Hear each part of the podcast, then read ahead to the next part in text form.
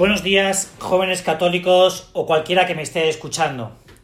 La verdad es que no pensaba volver a hacer muchos audios, pero ayer unas profesoras del cole me pidieron que si podía grabar algunas meditaciones porque para ellas es más fácil y, yo no me he podido resistir a la tentación porque es momento de estar cerca de cada uno de nosotros.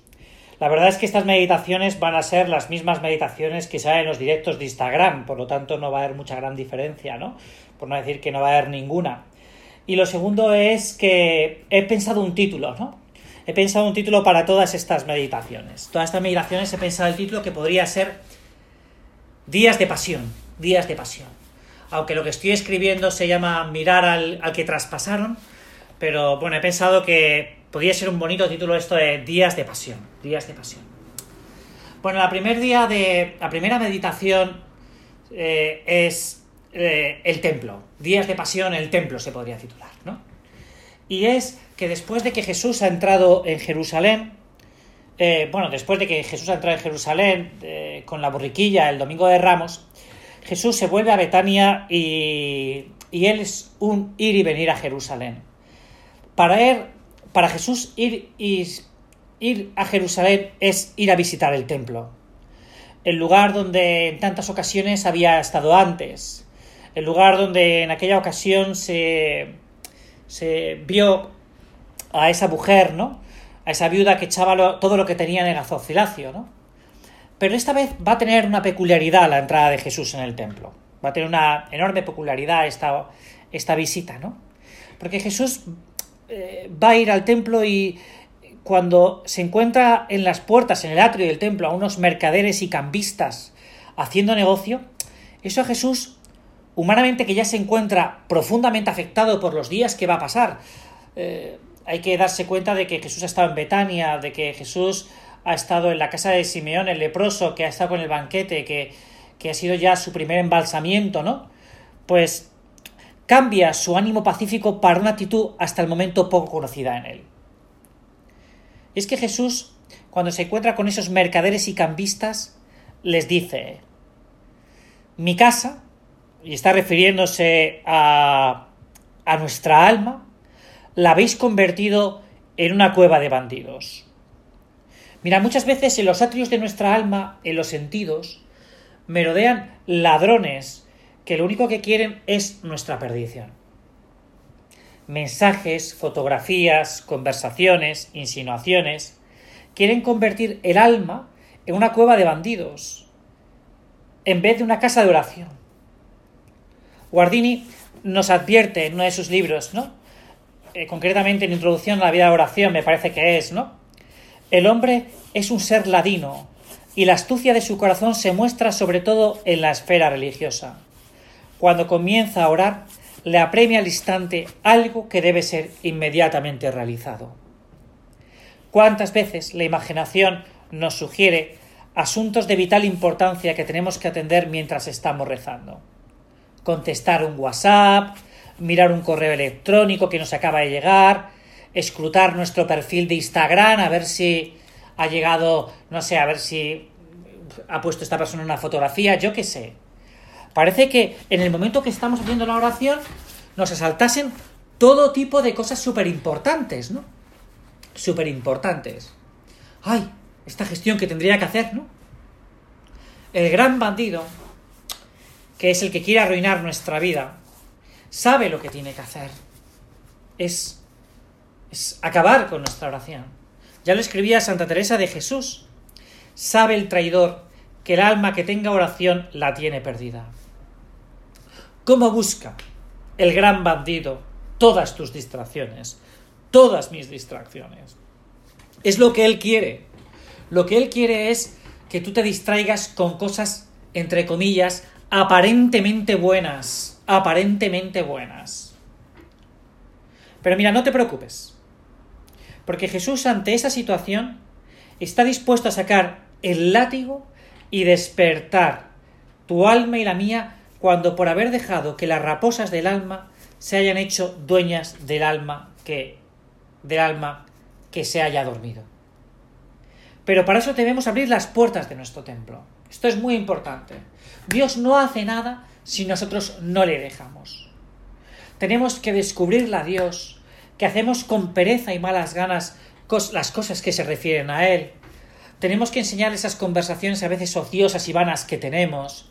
A veces que hacemos con cálculo, cuquería, eh, pues aquellas cosas para disminuir nuestros pequeños deberes de cada día. Es decir, nosotros tenemos que mostrarle al Señor nuestra propia debilidad. Si no, es muy difícil que saque el látigo, ¿no? El látigo no para zurrarnos a nosotros, entenderlo bien, ¿no? No, sino para zurrar a nuestras faltas. A veces pensamos en el Dios castigador. ¿eh? No, no, no, no. Dios, Dios, lo único que le molesta es el pecado, pero no los pecadores. Esto es muy importante, ¿no? Dios nos ama con locura a cada uno de nosotros. Lo que Dios no está dispuesto a pactar es con nuestra mediocridad. ¿Cuánto daño? Y esto lo comprobamos muchas veces. Ha hecho al alma el hombre ocioso, mediocre o superficial que prefiere enriquecerse que rezar. Este es un tema muy interesante, muy interesante para cada uno de nosotros. Es muy interesante eso, el darse cuenta que, bueno, que la ociosidad, ¿no? Que es uno de los grandes peligros que nos puede atacar ahora, ¿no? Esos momentos vacíos, que no tenemos nada que hacer, o... Sí. Bueno, pues ahí tenemos que atacar. Eso tenemos que combatirlo, ¿no? Eso no quiere decir que, eh, por ejemplo, ¿no? Pues estar jugando con vuestros hijos, estar jugando con vuestros padres, eso no es ociosidad. Eso es entretenimiento, eso es diversión, eso a Dios le agrada. Hay que pensar, y perdonar por el paréntesis, que Dios ha jugado. Dios ha jugado con sus amigos. Dios ha jugado, sí, ha jugado en su casa. Dios se ha reído, ha contado cosas graciosas, ha gastado alguna broma a su padre y a su madre. Aquello no era un funeral ni un entierro. La casa de Nazaret se cantaría y se bailaría y a lo mejor hasta María bailaría muy bien y tendría una gran voz para cantar en la cocina y yo qué sé.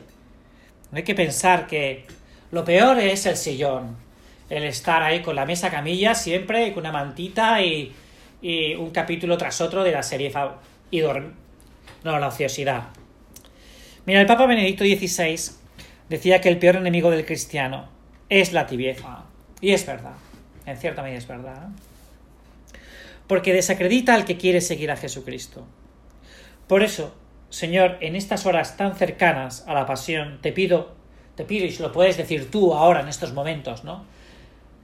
Que me hagas santo, aunque sea a palos. Díselo, ¿no? Señor, hazme santo, aunque sea a palos. Es un momento muy bueno, ¿no? No quiero ser una rémora de tu voluntad, sino que quiero corresponder siendo generoso, como veo cuando también veo que las fuerzas me fallan. Y por eso invoco tu gracia, porque da mucha pena quienes, aun estando muertos, no conocen el poder de la misericordia de Dios. Y este es un tema muy interesante también. ¿eh? Hay gente que parece que está muerta, que no es capaz de ver de pedir, de reconocer el poder de la misericordia de Dios. Lo estamos diciendo en muchas de las meditaciones, pero es que es así, ¿eh? Dios no se cansa de perdonar, somos nosotros los que nos cansamos de pedir perdón. Bueno, pues vamos a vamos a vamos a, a pedir perdón. A pedir perdón. Y esto lo podemos hacer muchas veces, ¿no? En las pláticas que yo estoy dando a las niñas del cole por videoconferencia, pues se lo digo muchas veces, Dios no se cansa de perdonar y tú tampoco te puedes cansar de pedir perdón. En tu casa, a tus padres, a tus hermanos, a tus hermanas, a tus primos, yo qué sé, a la abuelita que te llama y que... No, no nos podemos cansar de pedir perdón, ¿no? Los tibios, los tibios son los que no se alejan del templo pero no quieren saber mucho de quién habita entre sus paredes son los que tienen una gran enfermedad. La enfermedad en el amor, porque escuchando que Dios les llama, siempre cantan lamentaciones. Hoy no, mañana. Esto pasa mucho, ¿eh? Esto pasa mucho. Hoy no, mañana. Mañana ya lo haré, Señor. Oye, ese es el tibio. El tibio es este, el mediocre, ¿no? El mediocre, el que hemos dicho anteriormente, el que hace con cálculo o, cuquería eh, cómo disminuir sus obligaciones, ¿no? Después de esto, después que Jesús ha purificado el templo, después de que ha purificado eh, los atrios de nuestra alma, después de que ha sacado el látigo y ha echado a estos mercaderes y a estos, y estos bandidos que se ponían ahí, pues sale Jesús del templo y escucha a unos niños que están gritando a la puerta. Esto es interesante. Osana al hijo de David. Los niños hebreos, que como en el comienzo de la procesión de la pasión son los grandes protagonistas de la proclamación de la llegada del rey, proclaman la grandeza de Jesús. Ellos, los inocentes, los que no tienen pecado, los que no tienen miedo a proclamar su amor, son los que no tienen miedo a proclamar su amor. Ellos, en su inocencia y bondad, se dejan sorprender por el asombro. Y esto nos mete en otra vertiente maravillosa de la vida interior y de la pasión, que es mirar con ojos de niño, con ojos de niño. Para que nosotros podamos ser conquistados por Dios y ser sorprendidos por Jesucristo, tenemos que volver a ser como niños, que no se cansan de ver pasar los tronos, los nazarenos o penitentes con la cruz procesionaria y gritan a su madre y a su padre, y lo podemos hacer ahora con la imaginación, ¿eh? Entre el barullo de la gente gritan, ¿no? Mamá la Virgen, mamá el Cristo. En cambio, los mayores, la gente madura, los responsables, entre comillas, porque los grandes los grandes protagonistas ¿no? de la pasión del Señor, los actores secundarios de la pasión del Señor, son los hombres maduros, ¿no? Los grandes responsables, los que se creen, y mira, y mira, ¿no? Por tenerlo todo amarradito, ¿no? En cambio, los niños no, los niños no. Los niños son los que se atreven, son los valientes. ¿Por qué? Porque no tienen nada que perder. En cambio, los mayores, como tenemos esto que. Las seguridades, ¿no? Las seguridades, mis seguridades, ¿no? Ah, con Jesús no podemos hablar de seguridades, y menos ahora, ¿no? ¿Qué seguridades teníamos, ¿no? En el mes de enero o febrero, tú a lo mejor habías pensado en unas vacaciones de Semana Santa maravillosas, que ibas a ver unas procesiones en tal sitio o en tal otro, y de un plumazo, un ser, un ser vivo eh, invisible ha acabado con nuestras seguridades. Ha acabado con nuestras seguridades. Tú y yo que habíamos pensado, ¿no? Pues pues en el trabajo, en los proyectos profesionales que podíamos abordar y o las chicas de segundo de bachillerato que estaban preparando su selectividad y y ahora los niños que no tienen nada, pues son los que se acercan a Jesús y así es como nos tenemos que acercar a Jesús. Qué gran contraste, ¿verdad?, entre los mercaderes y los niños, ¿no? ¿Cuántas veces esos negociantes perversos han intentado comercializar con niños y niñas inocentes a los que Jesús mira compasivo. Y es, esto es muy importante, esto es un tema muy interesante también, ¿no? Porque Jesús mira con asombro la capacidad del hombre para hacer el bien y el mal a los niños. Ahora te quiero advertir, te quiero advertir que si tú eres capaz de por unas cuantas monedas pervertir a un niño o una niña, con promesas farsantes, más te valdría, como dice la Sagrada Escritura, colgarte con una piedra de morino y hundirte en el mar. Y hundirte en el mar, ¿no? Son palabras fuertes, pero es que es así, el que escandaliza a uno de estos pequeños, dice el Señor. Y al revés, ¿no? Al revés. Qué bonito es, qué bonito es, muchos de vosotros lo hacéis, ¿no? El formar las conciencias de los niños y las niñas, ¿no? Para que sepan distinguir el bien del mal, bueno, pues esto es muy bonito. Y esto es muy bonito y esto es una gran tarea, ¿no? Una gran tarea. Igual que la Sagrada Escritura pues advierte de los enemigos de Dios, también nos alienta para ser amigos de Dios y para ser amigos de Dios. Estos días también ha salido mucho, ¿no? Han salido muchas meditaciones, ¿no? El ser capaces de dar luz en este mundo de sombras, ¿no? En este mundo de oscuridad, ¿no? El contraste entre los mercaderes y los niños no solo tiene una parte negativa, sino que tiene una parte muy alentadora. Ser como niños porque de ellos es el reino de los cielos. El niño, que el día de su primera comunión, con su enorme sencillez, se arrodilla con las manos juntas y mira por primera vez al sacerdote que le presenta a Jesús.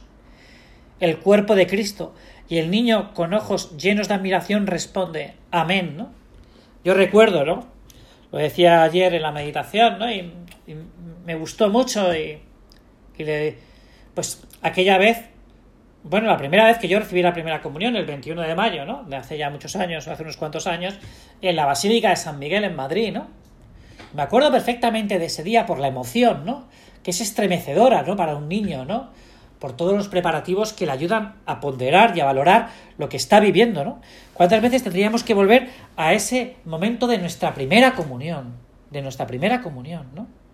A ese momento entrañable del que no tendríamos que salir nunca. Para Benedicto XVI es, decía que era el día en el que el Señor se entró en su vida, ¿no? Entró en su alma, ¿no?